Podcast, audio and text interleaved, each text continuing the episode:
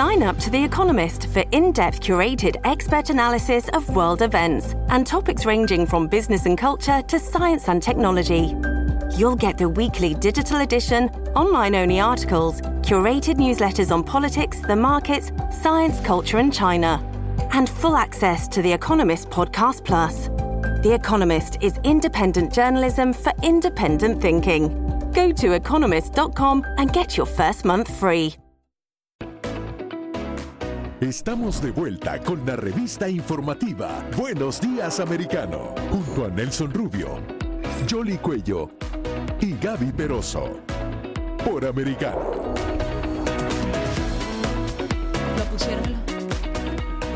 Estamos de vuelta con ustedes en Buenos Días Americano. Estamos eh, en vivo en este momento en nuestra señal Americano Media a nivel internacional. Ah, y estamos eh, en, bueno, en este momento el rey Carlos III y la reina consorte Camila están eh, saludando a las personas, han salido fuera ah, de la catedral, en este caso donde se está haciendo este homenaje a la reina, han salido a saludar a las personas, algo que, se ha visto como una muestra de cercanía. Están recibiendo igualmente aplausos en este momento eh, Su Majestad el Rey Carlos III y eh, eh, ellos viendo lo que el pueblo ha llevado, ¿no? es impresionante la cantidad de flores que el pueblo ha dedicado a la reina. No han dejado de ponerse flores en todos los lugares y han sido traídas por las personas. Claro que sí, que se han apostado allí, como mencionábamos también, desde bien temprano. Está eh, partirá de Edimburgo, rumbo a Londres, eh, ya el féretro de Isabel II, para continuar con estos funerales de 10 días.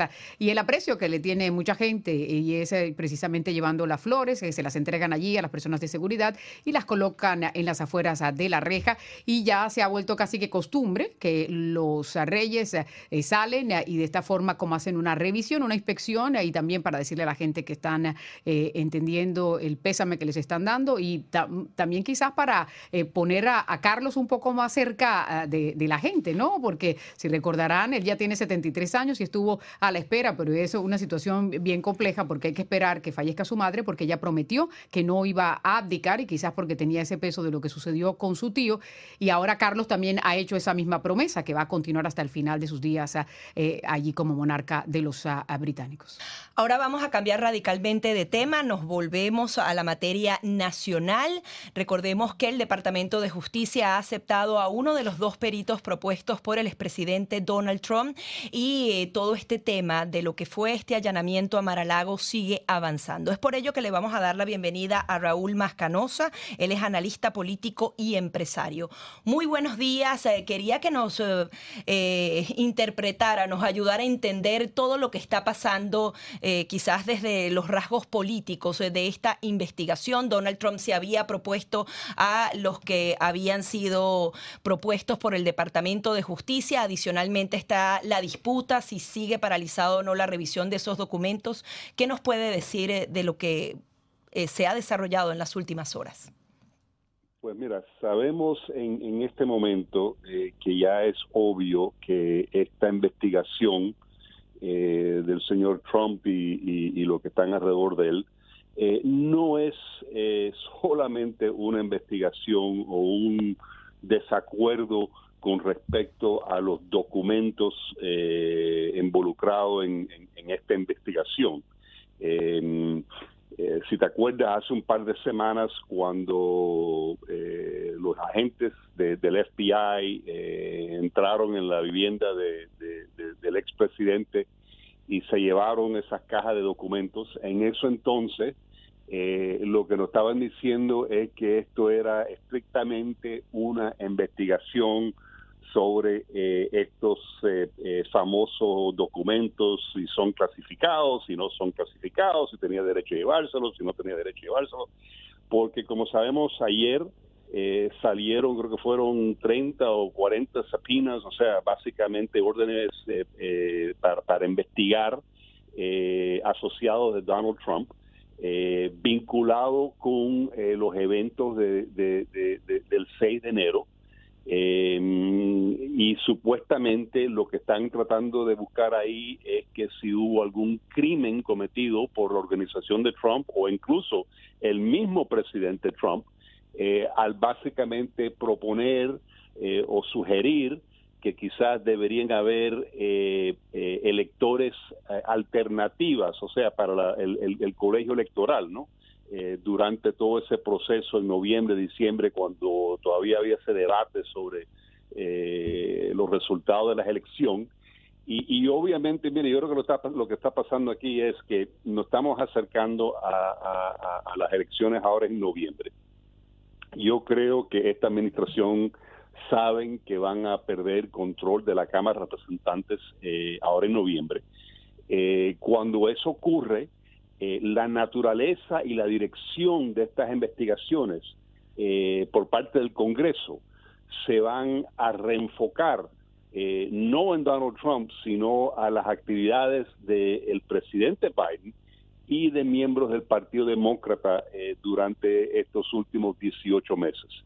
Y, creo que lo que están tratando de hacer aquí es eh, tratar de buscar algo, tratar de buscar alguna manera de, de, seguir esta batalla en, eh, contra Trump, porque francamente, si te pones a ver, eh, no tiene mucho en lo cual promoverse en términos de, estas elecciones. O sea, eh, obviamente tenemos una inflación altísima. Ahora a las ocho y media esta mañana van a salir las últimas cifras de, la inflación, las cifras más recientes para el mes de, agosto. Se espera que va a seguir siendo la inflación alrededor de un 8, 8 y medio por ciento, eh, altísimo. Eh, obviamente no tienen, no, pueden apuntar a eso como un, éxito. la, gasolina, como se disparó en precios y, y lo que hemos tenido que pagar por la gasolina, y, la única razón por la cual esa gasolina ha bajado es porque el presidente está usando las reservas estratégicas de este país para artificialmente bajar ese precio de la gasolina. Ahora, Raúl, ah, una de las cosas que, que, también nos gustaría que analices es ese doble rasero de pronto que se puede estar aplicando en la justicia y el efecto que pueda tener a futuro en la institucionalidad de los Estados Unidos. Sí, mira, o sea, eh, esta es la primera vez que hemos visto eh, un, partido en el poder básicamente usar los instrumentos del Estado eh, para continuar atacando a, un, a un expresidente que ya ni está en el poder.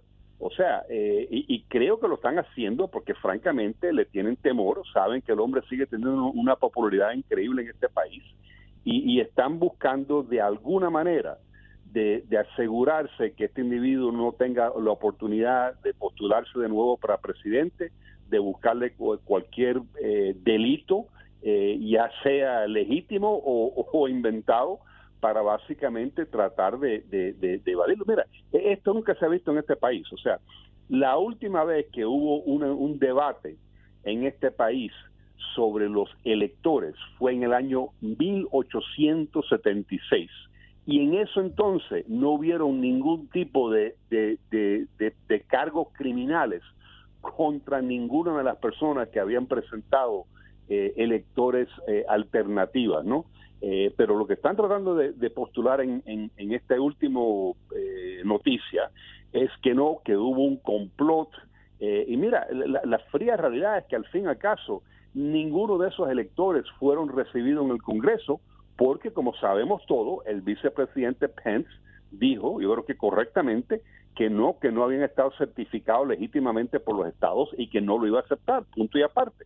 Entonces están tratando, pero, pero, eso no es suficiente. O sea, de todas maneras ellos quieren insistir de que este fue eh, un acto ilegal, que estos individuos estaban involucrados en una actividad criminal. Eh, y mira, es, e, es curioso, ¿no? Porque las mismas leyes que ellos quieren aplicar en este caso son leyes que por otro lado se le pueden aplicar muy claramente al presidente que está en el poder en este momento, a Joe Biden, porque yo creo que hay eh, más que suficiente evidencia que en varias ocasiones este, este presidente ha tomado acciones en contra de la Constitución de los Estados Unidos. Así que eh, definitivamente que es un cuchillo de doble filo y cuando hay un cambio en la Cámara de Representantes, creo que la, la, la tortilla se va a voltear y, y, vamos a estar viendo otro otro tipo de investigaciones, por lo menos por parte del Congreso. Eh, desafortunadamente, hasta que no haya un cambio en la presidencia, este presidente sigue utilizando el Departamento de Justicia, yo creo que para razones políticas, eh, poniendo una presión increíble al, al, al, fiscal, a, Merrick Garland, eh, y también a, a, la agencia policíaca de este país federal para investigar un expresidente que nunca se ha hecho en este país anteriormente de la manera que se está haciendo en este momento y, y, con el poder del gobierno eh, en contra de, este individuo, que es un poder enorme, como usted se puede imaginar, o sea, el gobierno federal tiene un presupuesto ilimitado, tiene unos recursos ilimitados para investigar a cualquier persona y se está usando en este caso, yo creo que en una batalla política para asegurarse que, el presidente no se puede postular o, ser elegido en, el 2024. Hay una politización de las instituciones a nivel federal y es algo que es ciertamente eh, grave, Raúl, en medio de todo lo que está ocurriendo, pero también a nivel eh, pueblo, la percepción que hay de lo que está ocurriendo ah, concretamente con Biden, su administración, The Rasmussen Report acaba de sacar una encuesta, la mencionábamos hace algunos minutos, 62% de los norteamericanos hablan de que evidentemente eh, Joe Biden conocía claramente uh, del accionar de su hijo los negocios con el régimen comunista chino y de que incluso en lo personal se benefició. Las encuestas además lo ponen en el índice de popularidad más bajo en la historia de cualquier presidente en los últimos tiempos y esto es grave, lo saben ellos de cara a las elecciones uh, intermedias del 8 de noviembre, pero aún están mirando eh, con un poco más eh, de distancia eh, políticamente hablando y es en las elecciones presidenciales del 2024. ¿Cómo puede impactar o esta radicalización en la actuación del gobierno de Biden, cómo puede impactar, digamos, eh, y de manera mediática, me refiero, tratando de inundarle a la gente la cabeza con todo este tipo de informaciones en torno a Trump y su círculo más cercano, eh, las supinas que se enviaron? ¿Cómo puede impactar en los resultados electorales del 8 de noviembre? Pues mira, ya sabemos que este país, eh, desde la última elección, o sea, es un país que está sumamente dividido. O sea, eh, tuvimos unas elecciones en el 2020 eh, que como, como nunca se han visto en este país. Número uno, supuestamente eh, un, un turnout espectacular, o sea, unos números de gente que salieron a votar en medio pandemia, o sea, principalmente por correo, en unos números que nunca se ha visto en la historia de este país. El, el presidente Biden ganó con solamente el 16.7% de los condados en los Estados Unidos, que es 5% más bajo que lo que Barack Obama recibió cuando era presidente de los Estados Unidos. O sea, eh, eh, Biden recibió mucho más votos con 5% menos condados de lo que había recibido eh, Barack Obama, un presidente sumamente popular. Eh, o sea, esas no son cifras inventadas por Raúl Más, esas cifras se pueden encontrar fácilmente en el Brookings Institute, Institute que es una, un think tank liberal, se puede encontrar en USA Today, se puede encontrar en NPR, en diferentes fuentes, los resultados de las últimas elecciones. Entonces, sabemos que es un país sumamente dividido, sabemos que hubieran, hubieran ciertas cosas estadísticas en la elección del 2020 que a mi juicio simplemente no cuadran, pero bueno, vamos a dejarlo así, vamos a dejarlo así. Lo que sí sabemos es que el país está sumamente dividido y que estas acciones por parte del, de, Biden lo que están haciendo es aún dividiendo el país, yo creo que mucho más. Y, creo que en vez de haber eh, tomado o haber hecho lo que iba lo, que dijo que iba a hacer, que iba a tratar de unir este país, sigue dividiendo al pueblo norteamericano y, creo que francamente eso no es beneficioso para nadie, ni, para republicanos ni para demócratas. Eh, deberían estar buscando la manera de, de realmente unir este país y no de seguir dividiéndonos sobre política y temas políticos, etcétera, etcétera. Sí, y ahora cada vez que queda menos tiempo para las elecciones de noviembre y hemos visto cómo ha venido evolucionando el discurso. Hablaban primero del aborto, al parecer esto no tuvo los resultados esperados. Estamos viendo este discurso que pronunció el presidente Joe Biden justamente eh, criminalizando a toda esa oposición y adicionalmente tratando de sembrar dudas con respecto al expresidente y a todas eh, sus personas. Eh, ¿Usted cree que al final de cuentas será el tema económico lo que va a llevar a las urnas a las personas y qué debe hacer el Partido Republicano para apuntalar ese tema que es fundamental y es lo que, lo que más preocupa según las encuestas? Mire, yo sí creo, yo sí creo que al final del día el pueblo norteamericano eh, tiene, eh, eh, siempre vota con, con, el bolsillo, como se dice, ¿no? O sea, y han visto con sus propios ojos eh, lo que ha hecho este presidente en el poco tiempo que ha estado en el poder. O sea, básicamente ha destruido la, economía con una inflación. Ahora eh, esperamos que ahora en, cualquier momento el Banco Central de Reserva va a seguir, va a subir las tasas de interés de nuevo, haciendo los, préstamos hipotecarios mucho más costosos, toda la deuda mucho más costoso. Existe la, bueno, ya sabemos que estamos en una recesión, aunque esta administración no lo quiera aceptar pero posiblemente esos números se van a poner hasta más feos de aquí al final del año. Entonces, el presidente no tiene absolutamente nada eh, en lo cual él puede apuntar y decir, mire, yo mejoré la situación de esta manera. Tenemos una inflación altísima. Eh, el, eh, el, debacle de Afganistán todavía está claramente en la mente del pueblo norteamericano. Tenemos una guerra enorme en Europa en lo cual nos estamos gastando miles de millones de dólares en esa guerra. Eh, y básicamente eh, eh, lo, único que pueden hacer los demócratas es enfocarse en dos cosas.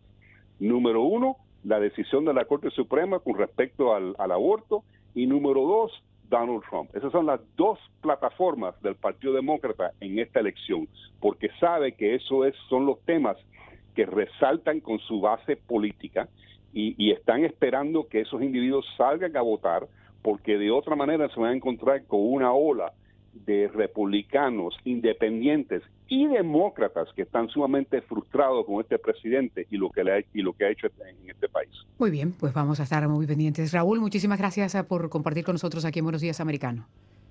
Como nada, gracias, Yoli. Muy amable. Era Raúl ah, más con nosotros ah, hablando sobre estos temas y en efecto mencionaba un punto que queremos resaltar. A las 8 y 30 de la mañana se espera eh, el indicador ah, del precio al consumidor, aunque algunos dicen que va a bajar un poco. Lo cierto es que estamos en una inflación de 8.5% en los Estados Unidos, la más alta en 40 años. Y hay que recordar que lo que no se está contabilizando en esas cifras que se van a dar a conocer es el alto precio que se está pagando en la comida y también en la vivienda, que parece que no da tregua en muchas áreas de la Unión Americana. Pero aquí lo vamos a, dar a conocer eh, de inmediato que se dé el resultado a las 8 y 30. Vamos enseguida con toda la información deportiva. Goles, batazos, canastas, triunfos y derrotas. Actualízate del acontecer deportivo junto a Diego López, la cápsula deportiva de Americano.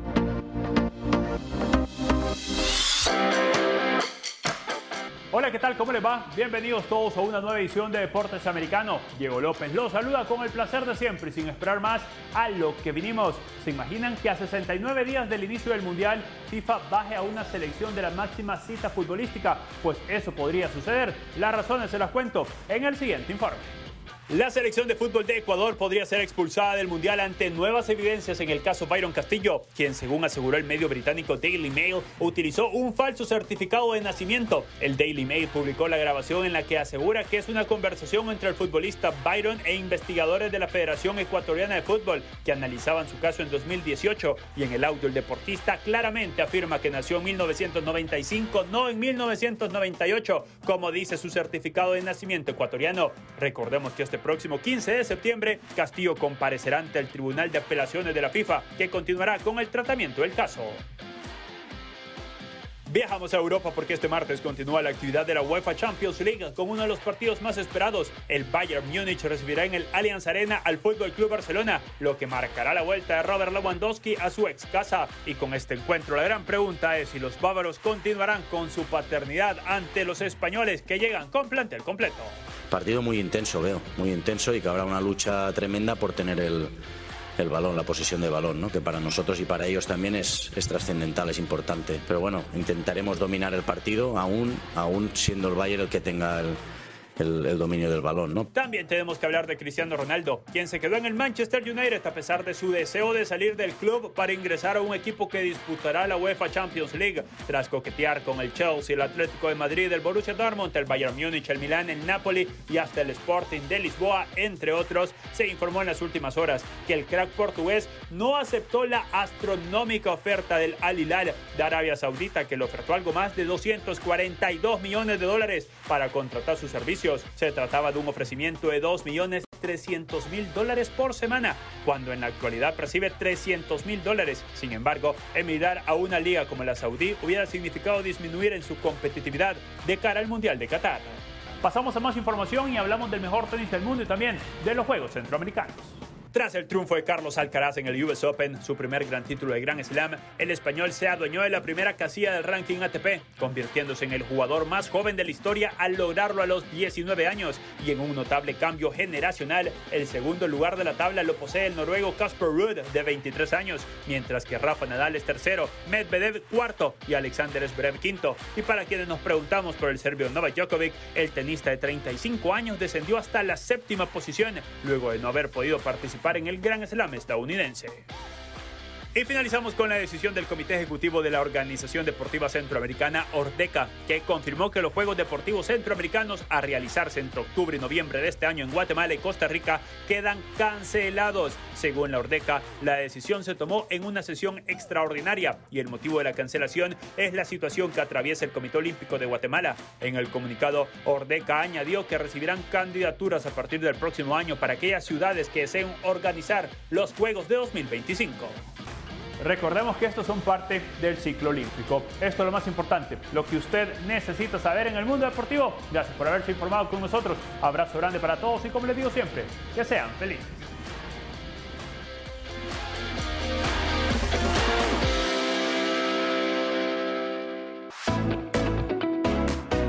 Enseguida regresamos con más, junto a Nelson Rubio, Jolly Cuello y Gaby Peroso por americano.